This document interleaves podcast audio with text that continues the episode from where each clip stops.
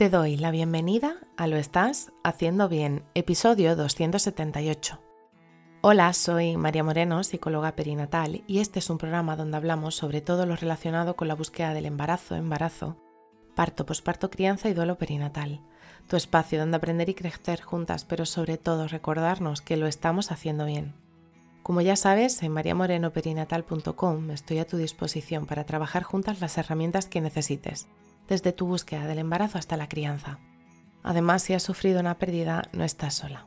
Estoy aquí para ayudarte a avanzar desde ese sufrimiento hacia el agradecido recuerdo.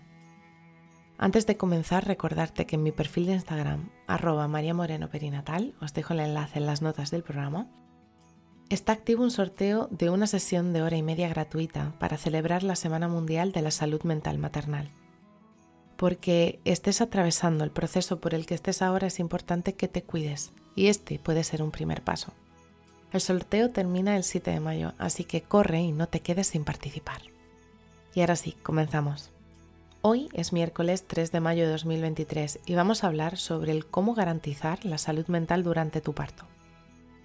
El parto puede ser una experiencia emocionante, intensa, estresante para muchas mujeres es importante cuidar tu salud mental durante este proceso para asegurar una experiencia positiva, empoderadora y sobre todo sentirte en control en todo momento.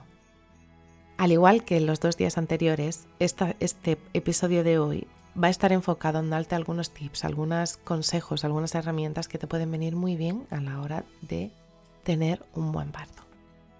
Aquí te dejo algunas sugerencias para cuidar tu salud mental durante el parto. La primera, prepararse emocionalmente. Es importante estar preparada emocionalmente para el parto. Puedes hablar con tu pareja y con tu equipo de atención médica acerca de cuáles son tus expectativas y preocupaciones para poderte sentir así más segura y preparada. Siempre podrás solicitar un recorrido presencial o virtual por las instalaciones donde darás a luz, ayudándote así a que reconozcas el espacio, el gran día o la noche de tu parto haciendo que tu cerebro no interprete el espacio donde darás a luz como algo desconocido, algo a lo que tienes que tener miedo, sino que ya sea algo que conoces. Además, siempre puedes dejar reflejados tus deseos en tu plan de parto, que podrás preparar con tu pareja o la persona que elijas que te acompañe.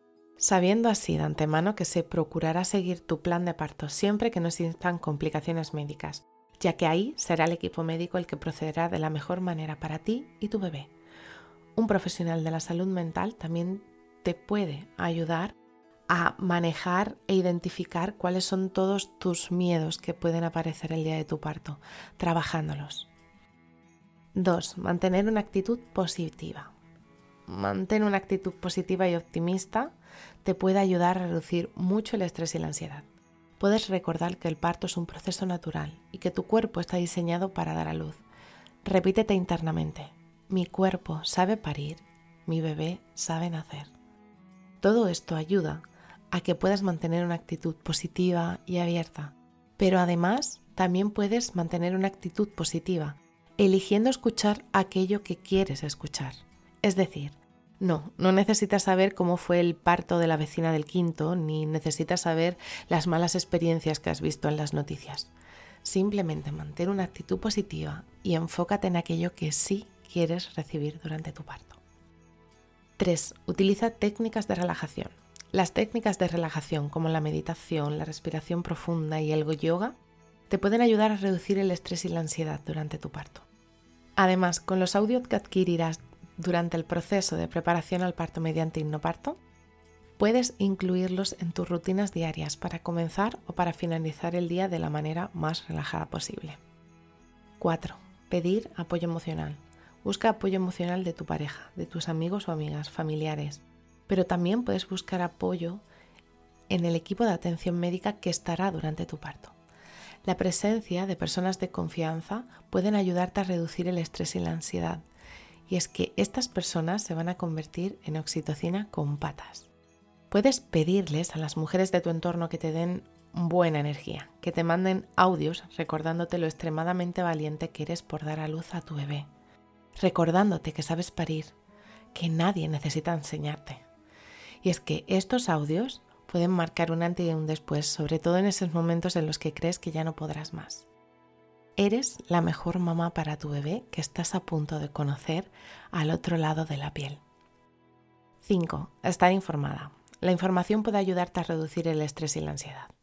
Además de técnicas de meditación o de relajación que puedes aprender durante la preparación del parto mediante hipnoparto, también vas a adquirir información veraz para tomar conciencia de la importancia de este método. Además, siempre puedes adquirir información durante tu proceso de parto mediante el método Brain. Si quieres saber en qué consiste, no dudes en contactarme. 6. Practicar la visualización.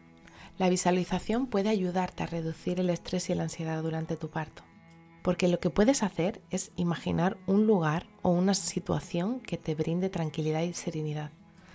Por ejemplo, una de las cosas que trabajo con las mamás en la preparación al parto es la visualización de un cordón dorado entre ella y su bebé. En resumen, para cuidar la salud mental durante tu parto puedes ayudarte a asegurar una experiencia positiva, empoderadora y saludable. Recuerda que puedo acompañarte para preparar tu parto mediante hipnoparto a ti y a tu pareja o a la persona que elijas. Así adquirirás información veraz, herramientas y técnicas que te ayudarán a sentirte más en seguridad y en control y que utilizarás durante tu proceso de parto, además de audios de hipnoparto que te ayudarán a realizar cambios profundos y duraderos sin apenas darte cuenta. Así que si estás en ese momento en el que quieres vivir una experiencia de parto saludable, te abrazo fuerte, no estás sola. Y bueno, hasta aquí el episodio 278 de Lo estás haciendo bien. Recuerda que puedes ponerte en contacto conmigo en mariamorenoperinatal.com. Gracias por estar ahí, por estar al otro lado. Nos escuchamos mañana jueves con temáticas relacionadas con el posparto y crianza. Y recuerda, lo estás haciendo bien.